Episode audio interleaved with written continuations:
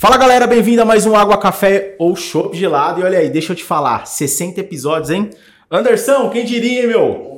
É trabalhoso, mas é gostoso, muito conteúdo, muita informação. E eu vou te falar, se você não aproveita esse tipo de conteúdo, eu aproveito muito porque eu posso dizer que eu sou uma das pessoas que mais aprendem aqui e a gente coloca em prática. É o chamado Bora Pra Ação. Episódio 60, e eu tô trazendo um cara aqui que, olha, eu vou te falar. Existe uma coisa que é os seis graus da relatividade. Se você não conhece, vou te falar. Você está seis pessoas de qualquer pessoa do lugar do mundo. E como que tá sua rede de networking? Esse cara eu considero um dos meus mentores no que dizem no mundo empresarial, virou meu amigo e olha só, é a primeira vez que a gente se encontra pessoalmente, eu tô trazendo ele aqui para compartilhar um conteúdo com vocês. Cara, muito bacana ter você aqui com vocês aí, meu amigo, meu mentor. Porcel, fica à vontade para se apresentar aí para nossa galera. Boa, cara, obrigado, viu, pelo convite. Tava devendo essa, essa ah. visita aqui, né, cara? Se soubesse que era tão legal, eu tinha vindo antes. tinha vindo antes. É muito legal aqui, cara. Parabéns pelo espaço, viu? Pelo que eu andei aqui. Eu tava quase querendo, acho que eu já vou, se eu fosse voltar pro Brasil, virar é. corretor só pra vir trabalhar aqui, velho. É muito legal aqui, cara. Tem cara de uma agência, hein? Porra, se eu tivesse uma agência aqui no Brasil, física ainda, né? É, seria com essa cara aqui. A gente sempre teve a ideia de ter uma coisa diferente, porque quando você passa 8, 9, 10 horas num lugar, ele precisa ser legal, né? Então Sim. eu tenho certeza que a galera curte vir para cá. Cara, obrigado pelo convite. Puta prazer estar tá aqui. É, eu sempre que venho dos Estados Unidos para cá, faz umas três vindas que a gente tá ensaiando, né? Sim, tipo, verdade. cara, dessa vez vai, ó, agora vai. Dessa vez eu falei assim: não, não, dessa vez nós vamos fazer acontecer. dessa vez eu vou. E tô aqui, Itaquera, voltando aqui.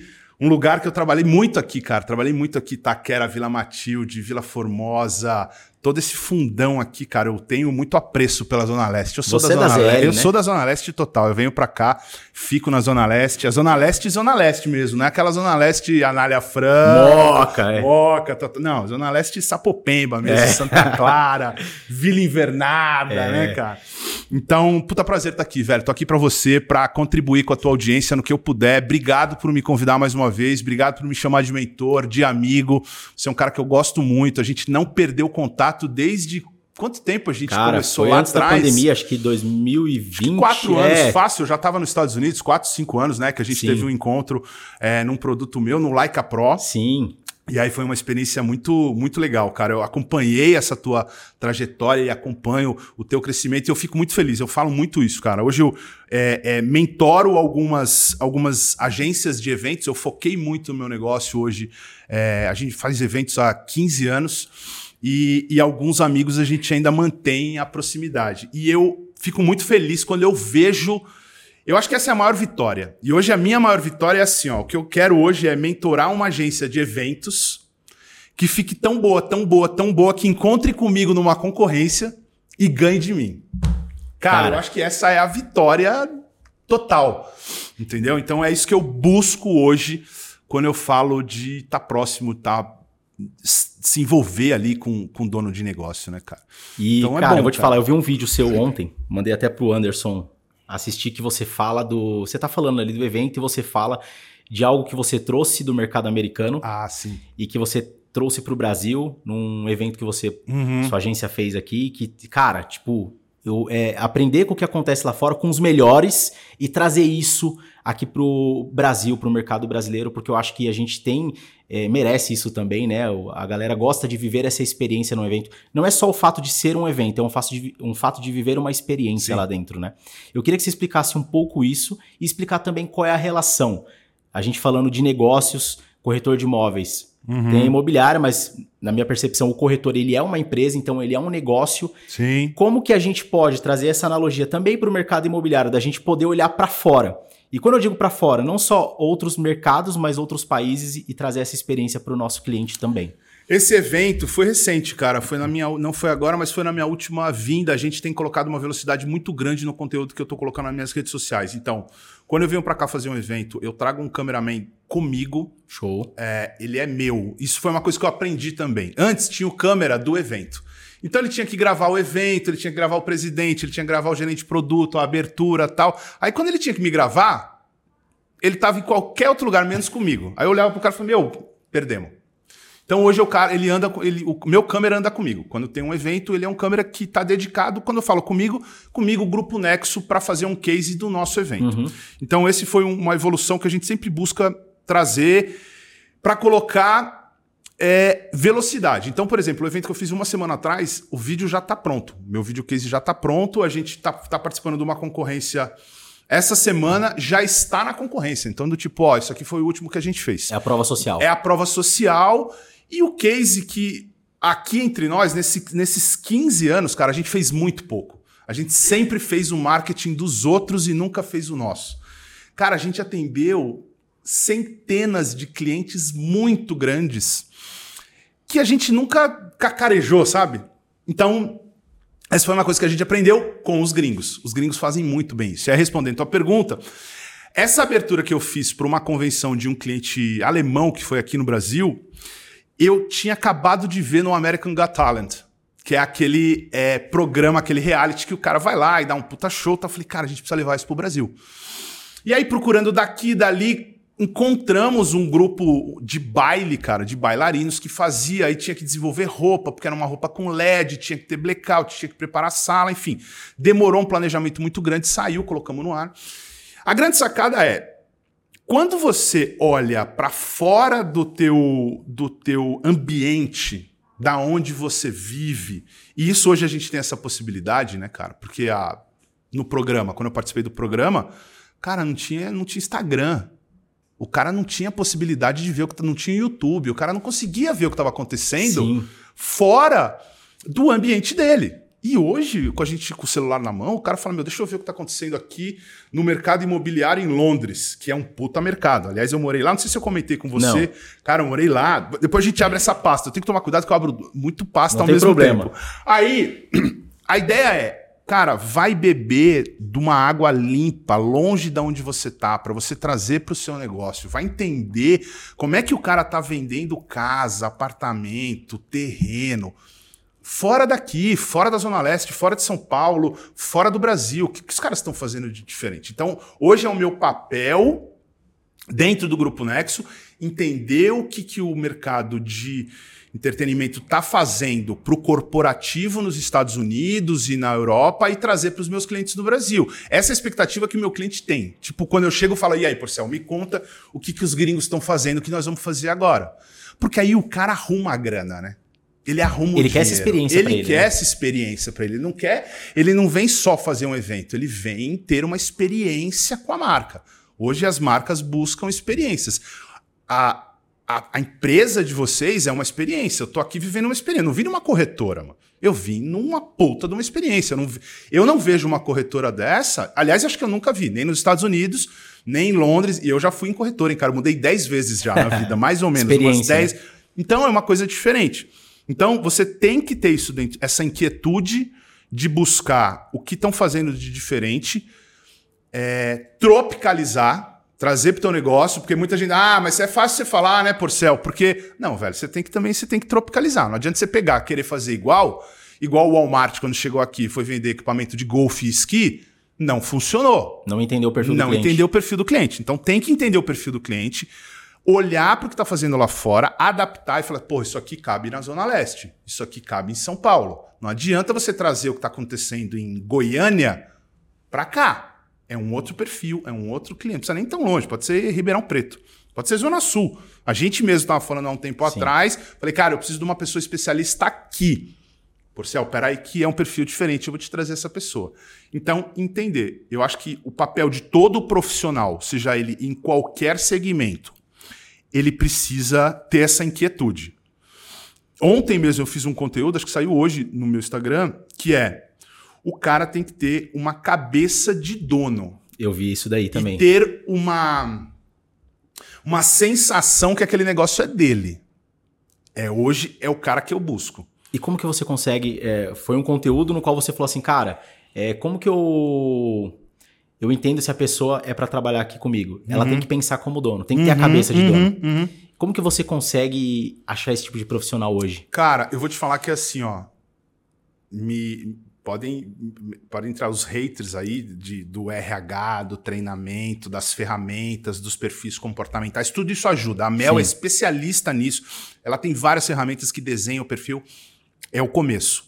Mas, cara, é na hora da pancadaria. Você vai ver quem é que chega dando É no voadora. campo de batalha. Ah, é. Tem aquele cara que na briga chega para separar e tem aquele cara que chega dando voadora, é. tira você do meio e fala quem que tava com a razão, entendeu? Depois você vê. Então, é muito no campo de batalha. Obviamente que a gente usa diferentes ferramentas de perfil comportamental para entender como esse cara é. Mas, cara, recentemente eu contratei uma executiva e eu tentava explicar para essa história da cultura da empresa. E ela falava, mas como é que é? Eu falei assim, não adianta eu te falar, a gente vai viver e numa. Eu sempre conto essa história, num detalhe pequeno que você vai na tua, na tua, no teu comportamento, na tua reação, em coisas pequenas que, que a gente vai entender como é que você é. Antigamente, quando a gente tinha uma agência física, é, e hoje a gente fala abertamente, né? Porque hoje, quando você tem uma, uma, uma, empresa virtual, é chique. Quando eu falava isso em 2017, as pessoas achavam que eu estava quebrado. Sim. Eu ficava sentado muitas vezes na recepção quando eu ia contratar alguém, porque ninguém me conhecia, eu ficava sentado lá como se eu fosse um candidato também. Aí. Não, minto. A pessoa estava sentada na. A gente sempre fazia isso. A pessoa estava sentada esperando para ser contratada. E eu sempre passava com alguma coisa na mão, velho. Papel, alguma coisa assim. E deixava cair. E aí tinha gente que nem, tipo, se mexia, né, cara? E tinha aquela galera que vinha, que queria ajudar e que não sei o quê. Então, é nesse pequeno detalhe, quando eu falo de uma operação de eventos para duas mil, três mil, cinco mil pessoas, que o cara que está pronto para solucionar um problema e não para discutir que o papel caiu, que a culpa não foi a é dele, de que não tá a função não é dele, que não tá no job description. Mano, não funciona para mim. Então, muitas vezes o cara era contratado em alguma coisa que a gente deixava cair. Entendeu? Pela, pela, pela ação, atitude, pela atitude do, cara, do cara. Pela atitude do cara. E aí você tem um período. Eu acredito muito no período de experiência, que você vai entender o cara. Não é um teste, mas é como é que o cara vai se comportar no pequeno detalhe. Porque todo o resto, eu falo, cara, todo o resto eu te ensino. Pegar um cara do zero, e eu peguei muita gente do zero que não manjava nada de eventos, transformei um cara num puta diretor executivo para fazer eventos, seja na área de atendimento, planejamento, produção. Mas o cara tinha, ele queria, ele tinha a cabeça do dono, ele cuidava daquilo ali. Não, cara, vamos, vamos economizar aqui, vamos melhorar a rentabilidade ali, como se o negócio fosse dele. Então, isso, para mim, é o que faz total, total diferença, cara. E, e, pensando muito no, no, líder, assim, eu vejo no, nos vídeos, você tá no, na ação no dia do evento Tô, também. Né? Cara, você eu tá ali com a galera, você tá ali. E quanto é importante para um líder hoje mostrar pro cara como faz, ser inspiração. É, não só, tá, cara, tá no ar-condicionado, mas tá ali junto, fala, cara, vamos lá, tô junto com você, vamos fazer assim. Cara, eu vejo diferentes pontos. Assim, eu sou uma pessoa que eu não consigo estar tá com a mão limpa. Minha mão tem que estar tá suja de graxa, cara. Ela precisa estar tá lá. Eu preciso estar tá lá vestido de preto, com rádio na cintura, com, sabe, com. Like a Pro, like, né? No padrão Like a Pro, né, cara? Precisa estar tá lá. Por diferentes motivos. Uma, porque eu gosto, porque se eu não gostasse ia ser muito ruim para mim. Duas, para você dar o exemplo pro cara falar, porra, mano, o cara tá aí também carregando caixa, né, cara? É o dono da empresa. Três, para você continuar update do tipo, aprendendo do que tá acontecendo. Então isso eu é encosto foda. lá na house e falo, mano, que equipamento que é isso aí? É. Pô, que câmera que a gente tá usando aqui? Pô, tô vendo que ele tá com um zoom novo ali, uma luz aqui e tal. Cara, o cara precisa gostar. Esses dias eu abri uma caixinha de pergunta e a pessoa perguntou pra mim: Ah, você acha que eu ainda devo fazer algum curso de técnica? Eu falei, cara, aprende. Aprender não ocupa espaço. Então, acho que quando você está no campo de batalha, você está aprendendo e você está vendo qual que é a real dificuldade. Porque às vezes você, como líder da empresa, você coloca lá, ah, meu, eu vou mudar um relatório de despesa, uma coisa burocrática. Aí você vê que na ponta, no dia a dia, aquela mudança que você fez foi uma maior cagada. Sim. Você, meu, você transformou a vida dos caras no inferno. Aí os caras começam a te odiar porque você mudou um negócio que você achou que ia funcionar. Porque você não tá lá. Então, é essa história de, continu de gostar, de continuar aprendendo, de dar o exemplo e de estar tá próximo, né, cara? Eu acho que, cara, enquanto o cara estiver próximo da equipe, a tua equipe não vai te deixar na mão. Porque eu falo que hoje, na minha operação, eu mais atrapalho do que ajudo. E eu tive, de uns cinco anos para cá, essa maturidade. Então hoje, quando eu vou falar alguma coisa para alguém, pedir alguma coisa para alguém, eu já penso duas vezes. Porque você sabe, cara, você vai pedir um negócio pro cara e fala, puta, o dono tá pedindo para mim, e o cara já fica mais preocupado, mais estressado. Então, já, às vezes eu nem peço. Então, porque hoje eu entendo que eu mais atrapalho na operação do, do que, que, eu ajudo. ajudo. Cara, a operação tá azeitada, ela tá andando, entendeu? O legal de você ser o espelho, de você mostrar para as pessoas, a gente fez a inauguração de uma outra, a gente tem uma outra unidade, uhum. que é lá na Vila Matilde, e na inauguração a gente fez um evento de ativação, tal, chopp, sorvete, aquele sorvete retrô da, da uhum. maquininha. E eu falei, galera, tem que panfletar pra galera vir ver. E a galera não ia. Eu falei, então vamos lá. Peguei e fui, peguei o gerente, fui no comércio, aí a galera começou a fazer. E tinha um gerente de uma incorporadora que foi lá prestigiar e falou, cara, você tá panfletando? Eu falei, cara, tem que mostrar pra galera como faz. Claro. Não, dá um exemplo, né, cara? É isso. E aí eu, eu, trago até uma coisa assim, o que eu aprendi sendo pai que tem tudo a ver com vendas, né? Sim. E a questão do exemplo é fundamental. Porque aí entra rapor, entra uma série de coisas. Porque a criança, ela faz aquilo que você tá fazendo. Que ela vê, né? Ela vê. Que ela vem em casa. Então a gente pode trazer isso pro mundo corporativo também, é. né? Não só cobrar, não só falar, mas mostrar como que faz, porque as pessoas falam assim, pô. E o cuidado que você tem. Eu lembro, tinha uma época que a gente tinha caminhão, equipamento de som, microfone, mesa, gerador. Velho, eu carregava o caminhão com equipamento, com gerador, com tudo, desmontava no evento, montava o evento inteiro, cabeava tudo, montava tudo, trocava de roupa, ia lá me apresentava como dono da empresa, mas fazia, dirigia, cara. Uma vez a gente veio no Parque do Carmo fazer uma ação aqui, com o caminhãozinho e dirigindo. Então, acho que essa jornada, né, não tem preço. E todo mundo que me acompanhou nessa época, que trabalhou comigo, hoje, cara, enrola o cabo do jeito que eu enrolava. Não é porque é o, é o, jeito certo, mas o cara trabalhou comigo e pegou essa manha do tipo, cara, vamos guardar assim, vamos guardar organizado, vamos cuidar. Do, olhar de dono. Do olhar do dono, né, cara? De cuidar das coisas da empresa. Porcel, é, é, a galera pergunta assim: ah, mas por que, que o Porcel é um dos seus mentores? Cara, além do conteúdo, de tudo que a gente conversou, de tudo que eu aprendi com você. Eu acho que essa questão muito. O nosso lifestyle é muito parecido. Sim. Né? Aí nasce o rapport, nasce caramba. E você eu quero é um... dar uma volta nesse Fusca aí, é. mano. É, tem um Fusca aí que eu quero dar uma volta é. nesse Fusca aí, pô. Falei, eu vou de Fusca hoje, que ele falou que boa, gosta boa, muito. Boa. E aí, cara, tem uma coisa que você falou do programa, mas vamos falar um pouquinho. É, eu era muito fã né, do Aprendiz. Uhum. E eu falo, falei aqui nos bastidores, já falei para algumas pessoas, toda vez que eu ia preencher o formulário para participar, eu parava ali, cara, putz, tem que ter um inglês fluente, não sei o que lá. Mas eu acompanhei todos os programas, assim, os principais para mim, uhum, assim, né? Uhum. E o Porcel, para quem não sabe, foi o vencedor do 3, né? 2. Do 2. O sócio nisso? Já foi o sócio? Não, foi. Não, não foi sócio, fui para ser diretor de novos negócios Legal. dele. E, cara, conectou demais. Falei, puta, velho, ele teve a experiência. E conta um pouquinho como que foi essa jornada, o que, que, você aprendeu do programa que você trouxe para o lado empresarial, empreendedor, o que, que você pode trazer de dica do que você viu lá, porque ali foi ação, né?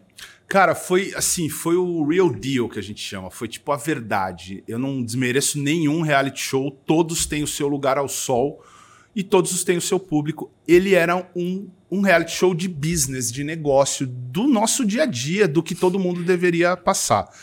Foram 69 mil inscritos, cara, é, um, é tipo oh. um Maracanã, né? É um show do YouTube lotado, é muita gente. Desses 69 mil, foram selecionados 16 e dos 16 eu tive é, o prazer de ser o vencedor da segunda edição. Quantos anos você tinha? Tinha 27. 27 um anos. Menino. Cara, um menino, mas eu já eu comecei a trabalhar com 13, né, cara?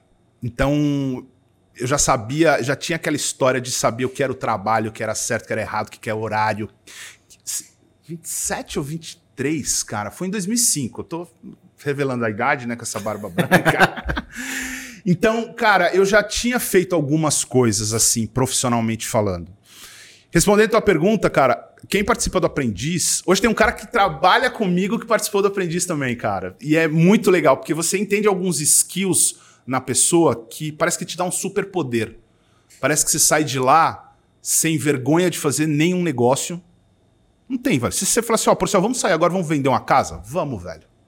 O cara sai com uma valentia, com uma coragem Gravando, né? Gravando. Gravando, do tipo. E você não podia falar assim, ó, oh, eu sou da Record, tô gra... Não. Você tinha que inventar uma história, tipo, ó, ah, não, é um documentário da faculdade, a gente tá gravando. E naquela época não tinha essas câmerazinhas, era aquela câmera zona grandona tal. Era um puta de um tumulto pegar autorização de imagem. Não era hoje todo mundo chega gravando. E vocês tinham que pegar autorização? A gente pegava autorização de imagem. Chegava e falava, tudo bem, cara? Tudo bem, eu preciso gravar aqui com vocês. E o cara falou, gravar aqui? Não, mas como vai gravar aqui? Não. Aí tinha que convencer o cara que a gente ia comprar ou vender alguma coisa para ele e que tinha que ser registrado.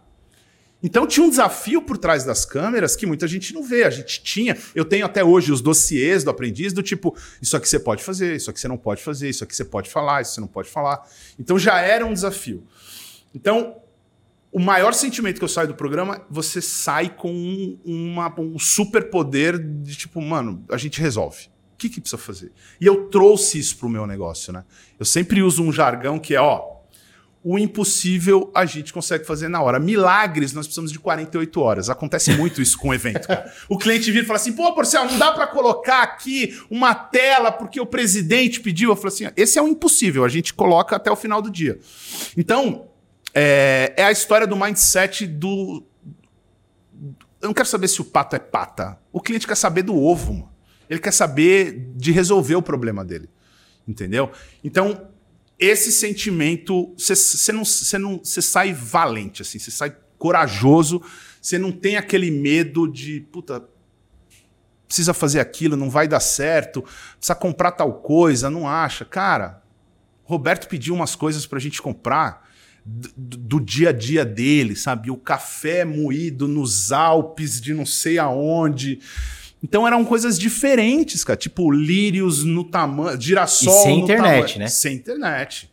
Ficava um cara na base com o telefone lá na internet, não tinha esses smartphone, Mercado Livre, rap, não tinha liga o motoboy traz, não tinha isso, cara. Era na unha, no raiz. E aí, Entendeu? porque assim, hoje um dos pontos que eu vejo muito no mercado imobiliário é o seguinte: a gente entrou num período digital Uhum. Onde lá no comecinho se falava assim, ó, o digital é o mar azul. Uhum. Hoje tá todo mundo fazendo a mesma coisa. Sim. Então eu tenho na minha cabeça que o offline se tornou o mar azul. Só que uhum. o offline, ele tem essa questão do que, cara, eu preciso ir pra rua, eu preciso colocar minha cara tapa e eu uhum. preciso ser o cara da coragem de falar, eu vou fazer acontecer. Que era o que vocês faziam muito lá no programa, né? Você entende que o, o digital ele deixou a, a, galera um pouco acomodada com isso e que o offline hoje a gente pode olhar com um pouquinho diferente para isso? Total sentido isso, cara. Eu falo que assim, ó, o jogo ele é on-off. Ele é online e offline. Então você tem que ter uma experiência é, online, mas você tem que ter um, um, um, uma, um um, uma galera te segurando, você segurando ali no presencial. Porque o cliente, principalmente no negócio imobiliário, cara, ele quer sentar aqui, ele quer tomar esse café, ele quer falar da casa dele, ele quer falar do quintal, que o problema dele, do sol, enfim, ele quer contar da vida dele. Mas o digital ainda é uma ponte. Só uma ponte, mas quem vai atravessar a ponte, pegar na mão do cliente, atravessar ele, é o profissional físico. Entendeu? Eu sinto isso claramente. Hoje eu tenho uma agência, cara, 100% digital, ela não é nem mais híbrida, ela é 100% digital, mas o cliente quer que eu venha aqui. Então eu pego o avião lá dos Estados Unidos, eu venho aqui e vou almoçar, e vou jantar, e vou para o evento, e tô lá com ele. Então, vamos lá. É exatamente aquilo que você falou. Se você está pensando em só viver a vida do digital, do Instagram, do tudo, toda essa, tudo que acontece no virtual e vai esquecer do presencial, você tá, cara, é certeza que vai dar merda 06. Vai dar ruim, né? Vai dar muito ruim. Agora, não, não vai funcionar. Meu irmão, me conta uma coisa, como que é a sala de reunião com o homem? Cara, a sala de reunião com o Roberto dura, vai pro ar uns 15 minutos. Ela dura no mínimo duas horas. E assim, ó, a, a tortura, ela é, ela é física. É. Porque assim, ó, quando você chega no estúdio, o estúdio tá extremamente gelado. Então isso já muda a, o teu comportamento. Se você chega num lugar propositalmente. Tá. Porque o Roberto gosta de ar condicionado gelado, sempre gostou. E para te causar um desconforto, né? Se imagina se a gente estivesse gravando numa sauna. Puta, a gente já teria parado, já teria resolvido Sim, isso aqui há 10 minutos atrás. Entendeu? Ou num lugar muito gelado ia estar tá incomodado, você ia estar tá lá todo retraído, você não ia estar tá confortável como a gente está aqui. Então, na minha opinião, aquele, aquela sala de reunião gelada, extremamente gelada, ela já é proposital já para você ficar meio que ali acuado. Cara, e quando o Roberto. E aí você fica lá um tempão, assim, falando da timeline. Você entra, todo mundo, tá aquele puta gelo. Aí você entra, você não pode dar um pio, fica todo mundo meio que um olhando pra cara do outro. Sem ele entrar na sem sala. Sem ele entrar. Puta, Quando ele é um entra, clima... ele já entra, mano. Ele parece que ele tem. Ele já é alto, né? É. Parece que ele tem 3 metros de altura. A cadeira dele já é maior que a nossa. Então já tem toda essa história que a gente estava falando, você estava falando Desenho, do rapport, é. do, da- do posicionamento, da, da, da, da comunicação não verbal, né? Porque se ele é mais alto, ele dá Se ele é um- mais alto, ele já tem uma autoridade É. maior. Então tem tudo isso, cara, que faz diferença. E é duas horas de, de, de discussão de negócio. E aí que você pergunta, pô, professor, que cara, eu nunca aprendi tanto sobre postura, sobre reunião, sobre o que é. é, As pessoas muitas vezes confundem a tua bondade com a tua fraqueza, né? E eu sou um cara, quando eu falo de negócios, eu sou um cara muito frio, calculista, direto e reto, né? E não é porque eu sou grosso, é porque a gente está falando de negócio. Entendeu? Eu aprendi muito isso com o Roberto. Muito. Eu sentava em, em mesas assim com ele de prospecção, de almoço, com cliente, mais séria, mais light. Tinha hora que era para falar mole e tinha hora que era para falar de negócio. E eu vi várias vezes clientes saindo da mesa falando assim: Roberto, eu queria muito dar minha conta para você, mas eu não posso, porque é um alinhamento global. Então ele sabia muito colocar o cliente no lugar dele E na hora certa. na hora certa, de uma maneira ética, profissional. Ele é uma pessoa dura. Ponto. No programa, ele é um personagem acima da pessoa dura que ele é. Então ele exagera, como todo qualquer personagem numa novela, numa novela não, mas vai na televisão gravando. Era o papel Ele, dele. ele ali. tinha um papel de ser mais duro. Não, ele não é daquela maneira no dia a dia, mas ele é duro. Ele é uma pessoa dura. Cara, ele era o maior executivo da, da maior agência de publicidade da América Latina, com as maiores contas do mundo, mexendo em bilhões. Então ele tinha que ter uma postura diferenciada. Aprendi muito com ele. Roberto é, cara, um negociador assim. Então, eu tiro muito disso. E eu tenho uma pergunta que eu carrego comigo até hoje, que eu sempre me faço em situações difíceis. Como que o Roberto reagiria a essa situação? Quando eu tô numa encruzilhada do tipo, cara, eu tô vendo que o cara tá abusando de mim. Tô vendo que ele tá entregando uma coisa diferente do que ele prometeu para mim. Cara, será que eu fecho esse negócio? Cara, duas semanas atrás eu tava para fechar um negócio lá nos Estados Unidos e eu me fiz essa pergunta. E eu recuei e falei, cara, eu não vou fechar esse negócio. Não vou fechar, não me sinto confortável. O meu, meu sexto sentido, hum, que eu acho que você vai adquirindo uma maturidade com o passar do tempo, que você tem que escutar mais você e falar assim, cara, não é o negócio a qualquer preço, não é o job a qualquer preço, não é o, o, o dinheiro a qualquer preço. Isso aqui vai dar merda no futuro. E eu vou dar um Recuar. passo para trás, eu vou recuar. E não, então eu carrego essa, essa pergunta: como é que será que o Roberto faria isso? Isso foi uma coisa que eu trouxe. E ele é um grande mentor pra você? Foi. Cara, é. Ele é assim, eu não posso falar nada do Roberto. Roberto, se eu ligar pra ele, ele me atende. Se eu mandar uma mensagem pra ele, ele me atende. Eu não posso falar nada. O Roberto mudou minha vida. Eu aprendi muito com o Roberto, cara. Roberto, e não é porque ele me colocou na mídia, não é porque eu fui uma celebridade C lá atrás, entendeu? Eu não me considero uma celebridade grande ou famoso, não. Eu olho muito pro business, pro negócio, tudo que ele me ensinou no negócio. Então, um cara que entrou na tua vida, mudou, me apresentou minha mulher. Conheci a Mel no programa, velho. Eu falo que a Mel é o meu maior prêmio, que tá até hoje comigo, entendeu? Minha sócia, minha parceira, minha guerreira, minha guerreira grega. Então, é, como é que eu não posso ter um apreço, um carinho por esse cara, entendeu? Eu adoro ele, meus pais adoram ele, sabe? Então, ele quando vai para Miami, quando ele vai para os Estados Unidos, sempre que possível a gente, a gente se vê, se fala. Quando eu venho para cá, eu tenho uma foto com ele, tipo, antes e depois, no programa, e depois uma de 10, 12 anos. Então é um cara que eu tenho um carinho. Podem falar o que for do Roberto. Tem gente que não gosta do Roberto. Eu vivi com ele, eu jantei na casa dele, eu cantamos no karaokê junto no apartamento dele, entendeu? É, comemos arroz e feijão junto, assim, na cozinha. Então é um cara que eu conheço e eu posso falar, eu gosto do cara. O cara tem as suas qualidades. Como um todo grande líder, vai ter um monte de gente que não vai gostar, que vai ter defeito, achar que o cara é grosso, que o cara é isso, que o cara é aquilo. Mulher dele, todas que, que eu conheci, tudo gente finíssima também. Então, Mas sabe jogar o jogo do empreendedorismo, sabe jogar o negócio do negócio. business. Quando é business, cara, negócio. E ele falava muito, muito, muito isso, né? E eu trago isso também. Não é pessoal. São negócios, cara. Entendeu? A gente tá aqui, seu amigo, você fala, ó, Porcel, vou te vender um negócio. Não, Filipão, isso aqui pra mim não tá funcionando bem, cara. Né? E é uma Então, coisa que a gente precisa separar, Porcel: negócio e amizade. Cara, assim, ó, hoje eu mantenho os meus amigos e perco os meus negócios. Eu prefiro. Porque hoje eu tenho poucos amigos e, graças a Deus, muitos negócios. Então, hoje eu escolho em não fazer alguns negócios com os alguns amigos porque eu sei que vai dar merda no futuro. Porque ele é muito mais legal sendo meu amigo do que meu cliente. Que ele se torna chato às vezes, né? Não, porque eu sei, eu conheço o cara, entendeu? Cara, eu conheço o cara. Eu sei, e aí eu falo muito isso com a Mel, né? Porque acaba sendo incomum. Porque ou meu cliente vira meu amigo ou meu amigo vira meu cliente. Antigamente era assim. Né? Você fala, porra, mano, o cara é teu amigo, vai virar teu cliente. Hoje eu não me aproximo mais de absolutamente ninguém para fazer nenhum negócio. Já fiz isso? Já. Muito. Não faço mais. Não faço mais. Mano, caguei. Quer fazer negócio comigo? Legal. Quer ser meu amigo? Legal. Não quer? Foda-se. Não tô nem aí, velho. Não tô nem aí. Então hoje eu não vou atrás de mais ninguém, nem por prospecção, nem por nada, se o cara é um puta de um pau no cu. Tô fora, velho. Show. Tô fora. Não quero mais isso pra mim. Sabe por quê? Porque senão eu tenho que aturar o cara, encher E é o meu pior. saco.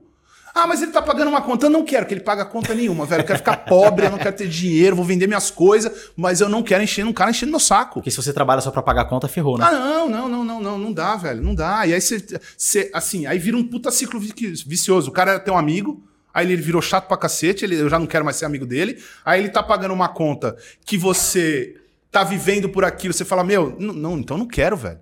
Aí você arrumou um chefe. Não, eu tenho uma empresa, não quero um chefe nenhum, velho.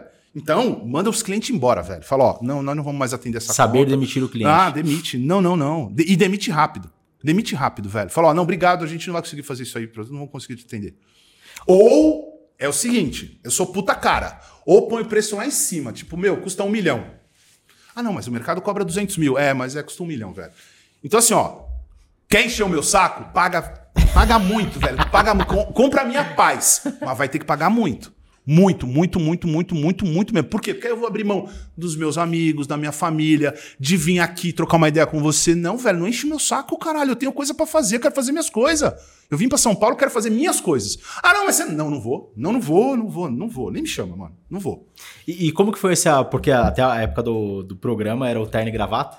Sim, tinha terno e gravata. Como que foi essa mudança pra você trazer o seu lifestyle pra dentro do seu negócio? Cara, você sabe que assim, ó, eu vou contar uma, uma parada aqui assim. Poucas, acho que só minha mãe deve saber, minha- meu pai e minha mãe. Eu não tinha grana, velho, pra comprar roupa quando eu fui pro programa. E a.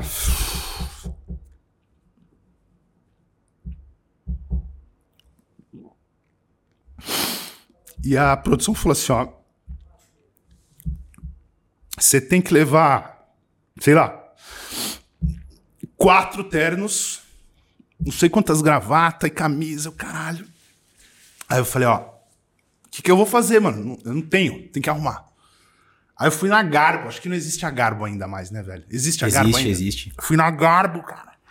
Mano, eu comprei uns terno, cara, feio pra cacete. Hoje eu assisto ao porra do programa. Uns terno roxo. Mas foi assim, ó, respondendo a tua pergunta, desculpa. Cara, foi muito. Porque quando eu fui pro programa, cara, eu tava com 30 pau no Serasa. Eu tava muito fudido. E eu sempre falo. Duas coisas que eu falo muito assim, ó. O cara que não tem nada a perder, ele só tem a ganhar. Eu não tinha nada a perder. Eu já tava fudido, mano. Eu já tava muito fudido. Eu não tinha, tipo, eu não tinha quase mais nada pra vender. Aí eu vendi, tipo, meu celular, devolvi meu carro, que tava com uma prestação paga, e fui vender cabo RCA no Mercado Livre, velho. Que era o que eu tinha. Eu tinha meu cabo, tinha um videocassete, tinha um DVD, tinha não sei o quê. Falei, meu, vou, vou pagar tudo que eu tenho pra pagar, porque eu tinha que levar uma certidão negativa do Serasa, senão eu não entrava no programa. E aí, velho? E você, E aí e um- você ficou o período sem poder fazer nada. Nada, nada, nada. Não podia trabalhar, eu ficava à disposição da produção. A produção falou: ó, você fica na tua casa, se você passar, a gente te liga, você vem. Eu falei, puta, mano, mas eu preciso trabalhar, eu tava muito fodido. Mano, no final deu tudo certo. Fui na Garbo, fui na TNT, é, comprei um monte de, de um monte. Comprei o que eu precisava comprar, porque vi uma lista, parcelei, parcelei em todas as vezes e falei, mano, vamos, vambora. E uma outra coisa que eu falo quando você não tem nada a perder, você só tem a ganhar, a outra é, cara, eu não era o melhor no programa. Intelectualmente, é, de estudo, de um monte. Mano, tinha tipo assim: o Maurício estudou em, no MIT, em Massachusetts, que é uma puta universidade de tecnologia nos Estados Unidos. A Estela era campeã latino-americana de xadrez com 16 anos. Você imagina a cabeça da mulher com pensamento complexo. Então, tinha muita gente boa. Mel, pós-graduada em publicidade, conhecia o Roberto como ninguém. Cara, mas eu era o cara que eu mais queria. Esse eu falo para todo mundo. Eu queria mais que todo mundo. Pode enfileirar os 69 mil aí. Ninguém queria mais do que eu. Ninguém queria mais do que eu, velho. Eu queria. Eu fui para lá com toda a humildade do mundo, mas eu fui lá para ganhar. Quando eu saí de casa, que a produção foi me buscar, eu entreguei para minha mãe. Existe essa lista, uma lista de nomes das pessoas que eu falei, mãe, convida essas pessoas aqui para minha festa quando eu ganhar. São 10 pessoas, a produção falou que eu posso convidar, são essas 10 pessoas. Minha mãe, filho, vai lá, participa. Participar já é importante, aquela voz de mãe, né? Falei, não, mas você não entendeu, eu tô indo ganhar. Isso Convida é esses caras aqui para minha festa da final. Então, é, esse esse esse backstage assim, cara, muita gente não, não sabe, não conhece, né? É tudo lindo quando a gente chega até aqui. E aí respondendo a tua pergunta, eu acho que eu fui fazendo uma transição, porque a gente tinha que ter, e hoje menos, né? Mas antigamente você tinha que ter uma postura visual no mundo dos negócios, né? Um terno, uma gravata. Eu usava no programa, depois eu comecei a imprimir um pouco da minha personalidade, então eu usava mais uma calça jeans, uma camiseta branca ou preta e um blazer. E aí fui meio que desmamando. Cara, e aí eu sou muito camaleão, assim. Depois na minha agência, é... uma época eu usava um pouco de terno e gravata, uma época eu usava menos, então eu fui meio fazendo essa transição e entendendo hoje, cara, que é... o profissional ele não é bom ou ruim pela aparência que ele tem. A gente conseguiu chegar é, nisso. A nossa geração entendeu. Uma geração antes da nossa, nem tanto. Sim. O próprio Roberto. O Roberto olhava para minhas tatagens e falava: Meu, como é que eu vou te contratar com esse monte de tatuagem aí? Isso que eu nem tinha esse monte é. de tatuagem na mão tal. Então, o profissional hoje, ele, graças a Deus, é reconhecido pelo que ele entrega. Né? Eu falo isso porque quando eu era moleque, assim, menino, comecei a trabalhar. Desde os 12 já fazia os biquinhos na, na Coab, mas com 15 anos eu virei office boy no escritório de contabilidade do meu irmão. E eu tinha cabelo grande, uma época eu fiz dreadlock. Por mais que eu seja careca, a galera zoa. Eu fui, eu fui esse moleque, eu toquei na noite, né?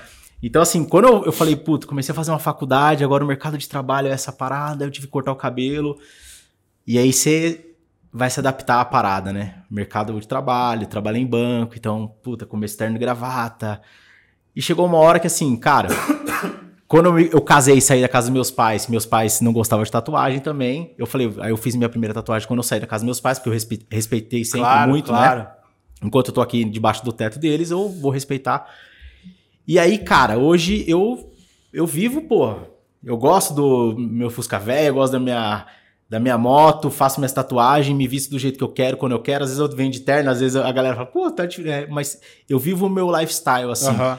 E, cara, e teve uma mudança que foi até um amigo meu que é fotógrafo, que um dia eu fui fazer uma foto lá, Rafael Mendes, ele falou, e eu meti uma pose tradicional, bração cruzado, cara marruda de mala, ele falou, não, velho. Não, não, mano. Você não é esse cara aí, não. É. Ele falou, quer ver? Dá um sorrisão aí. Ele, aí ele falou, ó, aí ele tirou a foto sorrindo e falou assim, você é esse cara aqui, velho. Quando o cliente for ver, ele quer ver esse cara. É isso mesmo.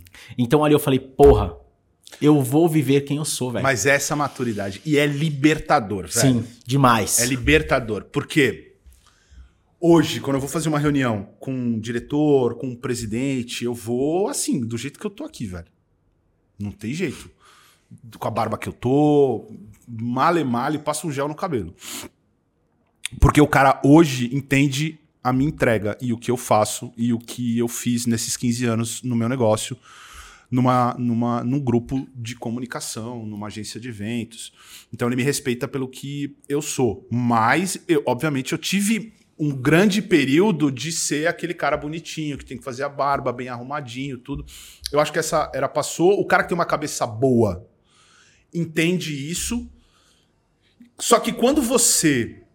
E, e você pegou uma fase dessa. Você pegou lá atrás, se você pegar o conteúdo que a gente fazia de Laika Pro no começo, eu tava sempre de camisa, bem arrumadinho, cabelinho cortadinho. Você pegar os meus primeiros vídeos nas redes sociais, eu era, entre aspas, um, um, um, um personagem que eu me arrumava para gravar.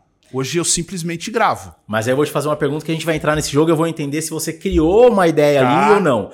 Que a gente já chega aí. Que é a ideia de um vídeo que eu falo, pô, esse vídeo aqui é foda. Até já passei pro Anderson falar, às vezes eu, esse vídeo me inspira pra caralho, assim, velho. Mas vamos chegar aí. Uhum.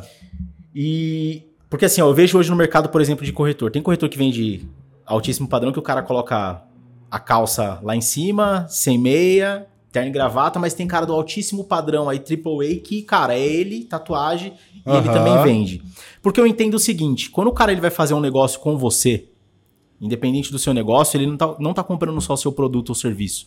Ele tá comprando você. Sim. Porque ele vai passar uma jornada com você, tendo relacionamento com você. Uhum. Então, independente de como que você é, como que você se veste, como que você vive, você tem que ser uma pessoa interessante, porque o cliente ele tá comprando não só o produto ou serviço, mas ele tá comprando relacionamento com você durante esse período, na é verdade? Sem dúvida, cara. Não tem dúvida. Só que é uma fase. Quando eu comprei minha primeira Land Rover, e a Land Rover, eu não sei como é que está a Land Rover hoje no Brasil, eu não sei se é um carro eu não sei qual carro está na moda, né? Porque tem essa ah, hoje é porra, é Porsche, né? Hoje todo, tem essa é, porra é, aqui no Brasil, né? A moda hoje, é. por conta do digital, é ter o Porsche. É ter o Porsche, é, beleza. Porsche.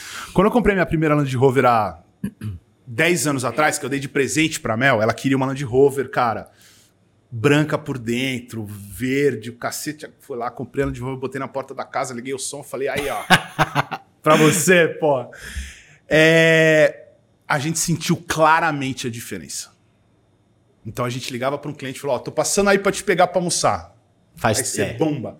E, e, assim, eu não sei como que tá hoje a Land Rover, mas 10 anos atrás ter uma Land Rover era ter, tipo, um puta carro de luxo, o, o Porsche da, da, da, de hoje. Então, você passa por um período que você tem que provar a sua competência. Eu vivi isso. Eu nunca vou esquecer. Minha primeira agência tinha 44 metros quadrados. Eu recebi uma grande marca que não vem ao caso aqui, mas todo mundo conhece, que aparece na televisão. E o cara entrou na minha agência, cara. A minha sala era tipo do tamanho desse balcão, assim, bem pequenininha mesmo, cara. Era minha, tinha uma, uma duas mesas assim, era na varanda. Tipo, a gente fechou a varanda para fazer a nossa a sala minha e da Mel. Aí o cara olhou assim, falou: Você vai me atender aqui? Essa é a sua agência? Eu falei: Vou. É aqui, velho. Ah, legal, tal. Pum, foi embora. Não preciso nem falar que o cara não deu a conta para mim. E não era uma conta pequena, era uma conta grande. E eu entendi esse jogo. E é um jogo. E é inevitável. Se você vai comprar um Porsche, você tem uma expectativa de chegar numa loja que venda um Porsche numa estrutura que venda um Porsche. Né? Eu entendi esse jogo, dali eu saí, fui para uma puta de uma agência em Pinheiros, de Pinheiros eu fui para uma puta agência dois andares no Brooklyn, depois uma puta agência no Morumbi. Aí o cliente entrava, porra, mano, mas agora vocês viraram uma agência, né? falei, porra, mano, mas porra, eu sou agora? agência faz muito tempo. Eu, eu, olha, cara, tem esse vídeo até hoje. A gente mudou para uma, pra uma rua que chamava James Watch. Eu mandei fazer um vídeo conceito só do James Bond falando que chamava. Em vez ele falava James Bond, ele falava James Watch. Tipo, a gente tinha mudado para James Watch. E aí os clientes olhavam e falavam assim: ah, agora você, você tá num endereço. Quando eu fui para Berrini, o cara falou assim: cara, agora vocês, vocês cresceram na vida. Tem isso. Não, a gente não pode negar que não tem. Você representa e o cara compra muito do teu lifestyle, da tua vida. Só que. É um rapport, né? É o um rapport.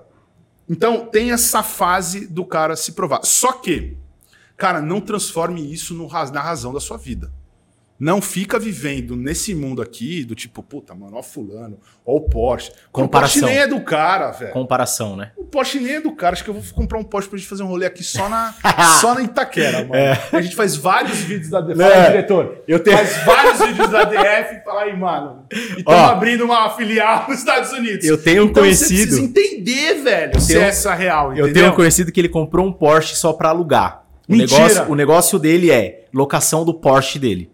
Pra galera pagar de gatão no Instagram. Cara, e tem uma galera assim. Eu falei, cara, falei até pro Anderson assim, ó, vou fazer o, o rolê. Eu vou alugar a Porsche do cara uhum. pra gente fazer um vídeo na Coab 2. E vamos pegar uma puta de uma casa, velho, e a gente vai de Fusca.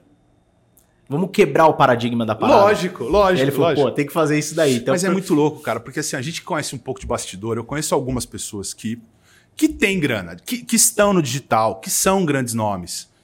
E o cara que. Cara, uma vez eu escutei um, um termo de um cara que assim, ó. O cofre, quando só tem moeda, só faz barulho. Você entendeu? Então, cara, hoje eu venho de camiseta preta, eu caguei, velho. É. Arroz doce, como dizia meu padrinho. Eu não tô nem aí, não é porque eu moro nos Estados Unidos. Hoje eu quero usar cada vez menos marcas, cada vez menos grandes carros. Obviamente também muito pela segurança, mas, velho, eu nem quero ser notado. Eu quero sair quieto, entrar calado, fazer meu trampo e acabou. Hoje que a gente ainda faz um pouco de barulho nas redes sociais, porque eu preciso entrar É ainda em jogo. concorrências de clientes novos que querem entender o que eu faço. Então, eu preciso fazer um pouco do meu marketing, mas eu faço exatamente, eu só transbordo o que eu faço. Às vezes eu pego um cameraman que não me conhece e tal, falo, ô, ô, mano, você não quer chegar num carro? Não, mano, eu não quero chegar em carro nenhum. Esses dias o cara falou assim, ô, vamos chegar num carrão. Não, velho, só gravo o que eu faço. Só põe pra fora o que eu faço. Esse é meu dia, esse é meu trampo. Você não vai trocar de roupa? Não. O trampo é esse, essa é a real. Não dá pra fazer diferente. Porque senão o cara vai chegar e falar assim, pô, mas e aí, Porcel? Não, mas é que o carro tá pra trocar o óleo. Ah, puta papinho, né? o Porsche vive trocando óleo. Que Porsche velho é esse que só fica trocando óleo, mano? E tem muito Não. cofre como moeda só, tem, né? só tem um monte de cofre com moeda. O cofre é grande, mas só tem moeda, só faz barulho, né, cara? Cara, o vídeo que eu ia falar é o vídeo que você tá. Você até joga o terno pra trás e você sai falando do jogo das grandes. Uhum, uhum. É, me corrija aí, é. Gigantes, como que é? Vencendo gigantes. Vencendo gigantes. gigantes. Que é uma realidade, né, cara? É, e eu acho muito foda esse vídeo. Eu até coloquei lá no grupo É um quando tinha um grupo. Falei, é. ah, porra, e você fala assim, ó. E você chega num Porsche, né? Eu chego num Porsche. No Porsche. E Eu- você faz uma transição andando de bike. Isso, Quando treinando. você fala assim, É, eu sou é, o Porcel, eu f- fui ganhador do aprendiz, Aham, assim, assim, aham. assim. E tem uma parada que você fala que é o seguinte: é, eles podem ser gigantes, mas eu, cara, Sou mais rápido. eu sou né? mais rápido. Sou mais rápido. E quando eu entro no jogo é pra ganhar. É, se tem 1% de chance, eu tô no jogo. Eu tô vivo. É, É, é então, isso mesmo. cara, traz essa ideia pra gente, assim, qual é a ideia do, do empreendedor, do corretor, da imobiliária? Não é porque o meu tamanho é esse, não é porque eu sou pequeno, mas entenda, eu tendo esse tamanho, eu tendo esse porte, eu tenho alguns benefícios que talvez os grandes não tenham. Sem dúvida. Sem dúvida nenhuma, cara. Assim, ó. Eu faço algumas coisas no mercado imobiliário e hoje eu não quero falar, eu não vou trazer nomes, mas eu não quero falar com empresa grande. Eu quero falar com empresas que resolvem o meu negócio. Eu quero falar com você, eu quero falar com o teu corretor. Eu quero aquela que a gente estava falando do on-off. Então hoje, o cara precisa ter a elasticidade, a flexibilidade, a agilidade do pequeno. Porque, cara, a gente está falando de um imóvel, mas eu vou dar um exemplo básico e prático. Sei lá, vou mandar produzir duas mil camisetas para uma convenção. Cara, se eu coloco num fornecedor que me trava o negócio quando eu preciso fazer uma alteração, que demora 15 dias. Mano, às vezes eu tô 10 dias no Brasil, eu preciso resolver alguma coisa, eu tenho 10 dias para resolver. Entendeu? Você precisa fazer três reuniões, ir em 12 lugares, preenchendo. Mano, você já perdeu o negócio. Já era. Já era. Então não é tamanho. O tamanho hoje não representa absolutamente nada no mundo dos negócios. É a tua adaptabilidade, a tua velocidade de se adaptar e tá aberto às- a atender as necessidades do cliente. Flexibilidade. Charles Darwin tem uma frase que até traz, não é nem o maior nem o mais inteligente, é o que o melhor vai se adaptar às mudanças. É o cara se adaptar, cara. Não tem jeito. Tipo, hoje, o cara que não tá conseguindo manter uma comunicação com o cara pelo WhatsApp, eu particularmente, cara, queria botar fogo no WhatsApp. Não, eu queria, porque assim, ó, pensa comigo. Agora, nessa semana tá acontecendo quatro grandes eventos dentro do Grupo Nexo. Cada evento tem um grupo com o cliente. Aí tem outro grupo com a minha equipe. Mano, só aí são oito. Fora os que já estão, que nós fizemos mês passado e os que estão a vir. A gente está com o evento até dezembro. Mano, minha vida é ficar olhando o WhatsApp. Então, assim, ó, nem, nem tanto ao céu, nem tanto à terra.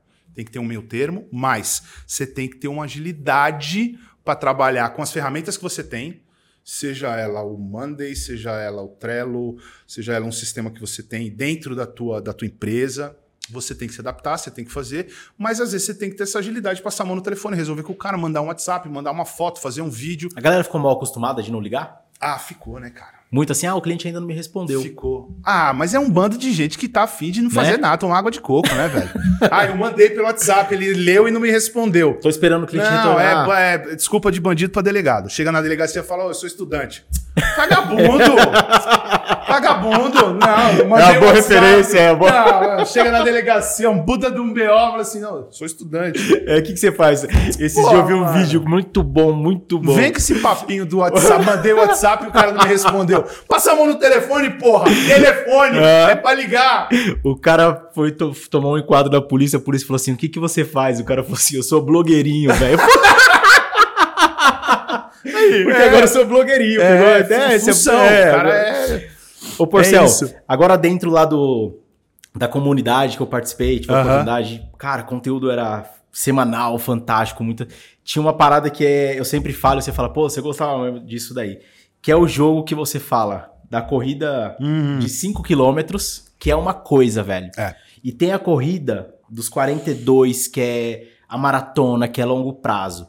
E você precisa entender qual é o jogo de curto prazo que você precisa fazer agora para resolver o seu problema, mas qual é o jogo da maratona que você precisa se preparar, precisa fazer a coisa pensada a longo prazo. Uhum. Traz essa analogia pra gente, porque, cara, isso me abriu a mente, isso, cara, posso falar que mudou muita coisa no meu negócio, que foi eu entender, tá, beleza, o que eu tô fazendo que é curto prazo, que é o tiro rápido, que eu vou resolver o que eu preciso resolver, mas eu preciso também pensar na preparação do longo prazo, da maratona, que são, é um passo, é um passo maior, preparação maior. E isso, cara, fez todo sentido para mim. Uhum. E foi o que eu falei que eu saí dali e falei, porra, é isso. Que legal, cara. É uma analogia que eu faço hoje, eu sou. Eu, eu treino bastante. É, o ano passado eu fiz um Ironman. Você pegou essa fase desde o começo, assim, e o Ironman é um jogo de longo prazo, né? É uma prova de endurance. Minha prova durou 7 horas e 20. Uh, e lá atrás, no começo, eu fiz essa analogia. Cara, quando você vai se preparar para correr uma prova de 5 quilômetros, você simplesmente vai e corre, dá tudo certo. Todo mundo hoje que tem uma vida razoavelmente ativa consegue fazer isso. Eu faço essa comparação com vendas. É quando você tem que resolver. Você precisa vender, velho. Você precisa vender, você precisa fazer caixa, né? Aquela história, principalmente quando você está começando. Vai, vamos resolver, cara. Vamos sair, vamos vender. Agora, quando você está falando de marketing, quando você está falando de uma marca, quando você está falando de fidelizar cliente, isso está muito relacionado ao teu negócio. Ninguém chega e fala assim: ó, vou comprar uma casa. Chega aqui e fala: meu, comprar uma casa esse final de semana. O cara sai e compra a casa. Não, cara. Tem uma jornada. É. Tem... tem uma jornada de relacionamento com o cliente, com o corretor, com o bairro, com o que ele quer, com a construtora, se é novo, se usar. Então, é uma maratona. Né? É uma jornada diferente. E isso envolve marketing, equipe, né? O seu endomarketing, tipo, a galera tá fechada com você. É, a construção de uma marca, que, cara, o teu maior bem hoje aqui é a tua equipe e tua marca. E, obviamente, por consequência, os seus clientes. Que hoje o meu cliente é o, a, a galera que está aqui. Exatamente. Você tem o seu cliente interno. E o externo. Você precisa cuidar, você precisa. Pô, olha o que você faz pro teu cliente interno aqui, cara. Olha o ambiente de trabalho que os caras têm. Oh, vamos descer lá bater uma sinuca aqui. Vamos descer dar um mergulho na piscina, mano. Nunca vi isso, pô. Tem piscina aqui, produção. É. Porra! Não. E a gente tem um vídeo do corretor que fez a primeira venda dele. Quando ele assinou, ele pulou na piscina. Pulou na piscina. Pulou na piscina. Porra. Então, é, o empreendedor, o corretor, que eu falo, o corretor, é, assim como algumas outras funções, ele é, ele é uma empresa. Ele é dono de uma empresa, que é ele.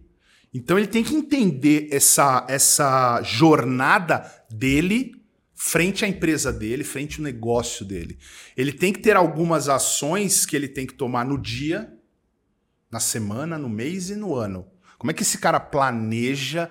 O que, que ele tem de objetivos para os próximos três meses, a curto, médio e longo prazo? Então, se o cara hoje não sente e fala assim, cara, ó, meu objetivo é esse, esse é o objetivo da empresa, esse é o meu, eu vou crescer, eu vou estudar, eu vou me dedicar, eu quero subir aqui na empresa. Como é que eu faço isso? Essa é a grande sacada. Tem coisa que ele tem que fazer agora, velho. Para o que você está fazendo e eu separo isso. Eu tenho isso nesse meu caderno aqui, cara. Nem estava previsto para trazer isso aqui. Mas eu tenho isso aqui aqui, ó. Isso aqui é um caderno, tá até com, com o logo do Leica Pro, cara. É aqui onde nasce muita coisa minha, onde eu anoto muita coisa minha. E aqui, ó, respondendo a tua pergunta, eu separo assim, ó, o que, que é urgente e importante. Se é urgente, se é importante, tá anotado aqui, ó. Para o que você tá fazendo e faz agora. Porque é Resolve. urgente e é importante. Ah, e se não é urgente, mas é importante? Bom, não é tão urgente, mas é importante o que você vai fazer, você vai agendar. Né? Ele é importante, mas não é urgente. Ou seja, você pode ser feito depois, você agenda. Se ele é urgente, mas não é importante, ele é urgente, mas ele não é importante, eu não preciso fazer. Ele não é importante. Posso delegar. Posso delegar. Se ele não é urgente, ele não é importante, põe fogo, mano. Elimina, joga fora. Ele não é nem urgente nem importante. Isso eu carrego comigo quando eu vou puxar o que eu vou fazer. Aqui tá planejado o meu ano inteiro. Tudo aqui. Tudo que eu vou fazer. Meu curto, longo, médio prazo. Só que todo dia, o olho na bola. Meu olho tá sempre na bola.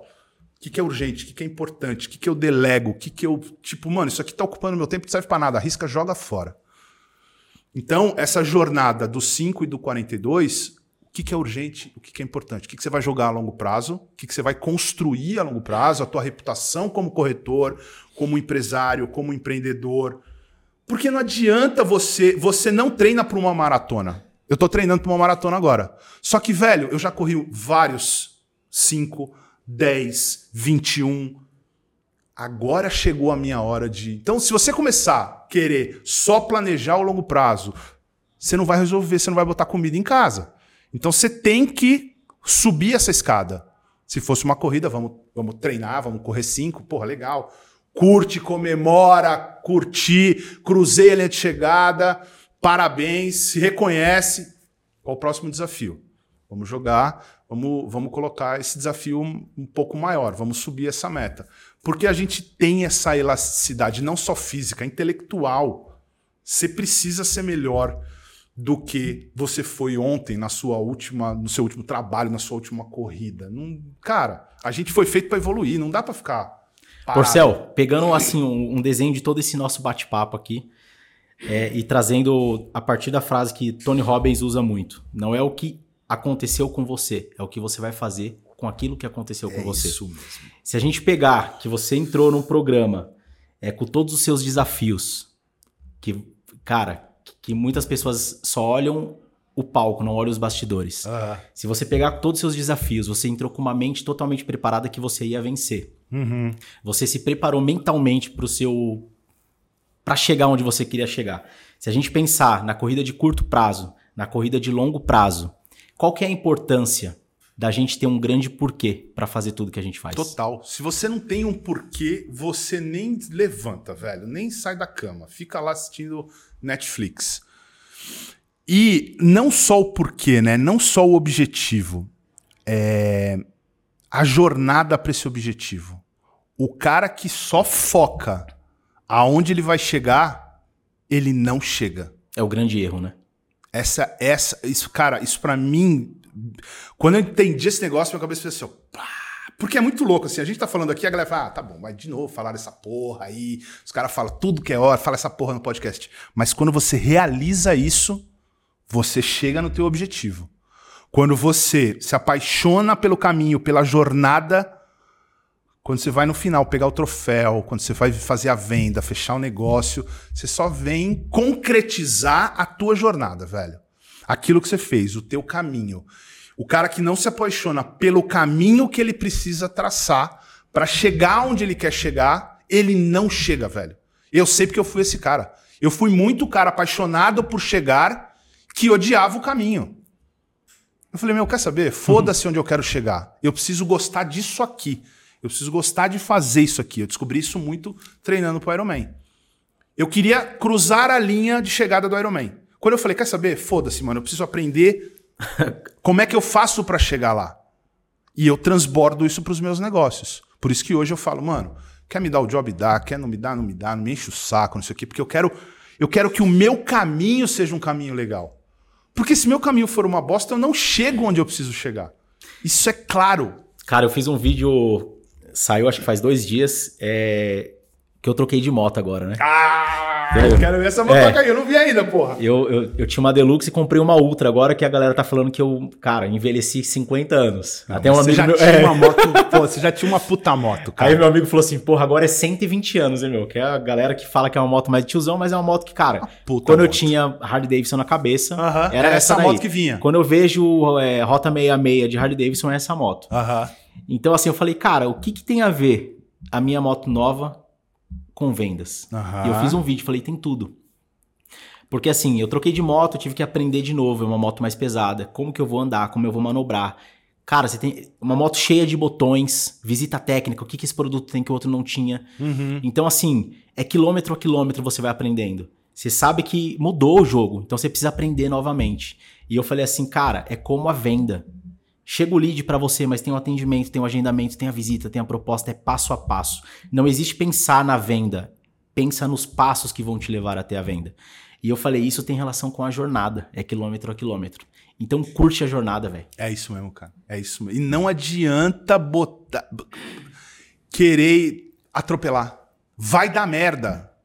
É um fato, vai dar merda. Você pegar essa moto nota e sentar o prego nela, você vai cair, capotar, morrer. Deu ruim. É isso. É a mesma coisa no mundo dos negócios. Porcel. Na venda, no marketing. Uma hora.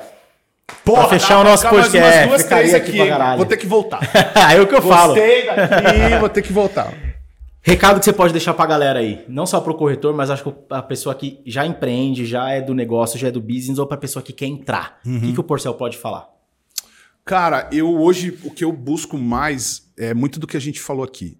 É ser autêntico. Tipo, cara, o cara quer você.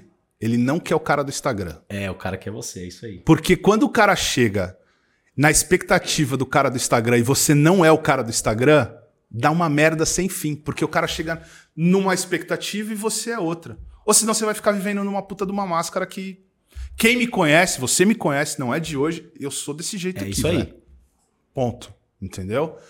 É... Então acho que autenticidade eu acho que é vulnerabilidade é o novo preto, assim. Tem uma série, né, que é o que fala que o, o laranja é o novo preto. Eu acho que vulnerabilidade, do tipo, cara, hoje eu, hoje eu mentoro algumas pessoas porque o cara virou para mim e falou assim, Porcel, ontem eu tava com eles, dois inclusive, deu merda, velho, eu tô muito na merda. Então, quando você abre o teu coração pro cara, ou até pro teu cliente, pro teu negócio, para quem trabalha com você, toda essa fragilidade, toda essa parte de ser original é o que a gente está buscando hoje, velho. A gente não está buscando a vida do Instagram. As pessoas me entender isso. Vida ele real. existe, ele precisa existir, ele é uma ferramenta de marketing. Eu faço isso, eu vendo isso, eu tenho produtos que eu vendo diariamente. Hoje tem um produto meu no ar vendendo. Mas a pessoa precisa ser, ter a entrega pelo que ela é. Então, velho, tem que ser o que você é. Não fica de papinho de bandido para delegado. que não vai dar certo. Não vai dar certo. A história do blogueirinho. não, né? não, é. não vem com esse papo. Porcel, pra fechar aqui, falei para mim, para você, água, café ou chopp gelado? Puta, mano. Os três. eu não sou muito. Hoje eu não tô. Peço até desculpa, você sabe que eu tô de pós-cirurgia, mas não, não queria faltar aqui. Senão a gente já tá tomando um. E aí, cara, eu tomo muito café tomo muita água e o chopp eu vou considerar como um alcoólico. Uhum. Então eu sou, sou, do, sou do sereno, sou é. dos três, cara. Vai e, ó, fácil nos três. Outubro eu tô por lá, se tudo der certo a gente vai dar aquele rolê vamos de moto. Vamos lá. Show, fechou. Vamos, e ó, vamos. eu vou levar aquela pinga que você pediu. Ah, eu quero é, ver. Você isso me tá. essa pinga E a gente vai social. tomar aquela caipirinha. Fechado. Fechou? Combinado, combinado. Meu irmão, muito obrigado por estar aqui. Prazer muito obrigado aqui, por cara. compartilhar com a galera. Muito obrigado, feliz mesmo. Obrigado, Valeu. fechou. Galera, mais um programa número 60, muito conteúdo bacana. Se você ainda não se inscreveu, corre lá, se inscreve no nosso canal, ativa o sininho para receber tudo em primeira mão. Tá no Spotify? Também avalia a gente 5 estrelas dessa moral, manda pros seus amigos e eu costumo te dizer, corretor, corretora, você sabe muitas vezes o que fazer, como fazer, você às vezes só não faz e por isso não tem resultados. Então, vem com a gente, água, café ou chopp gelado, porque falar de imóvel não precisa ser algo chato. Valeu e até a próxima.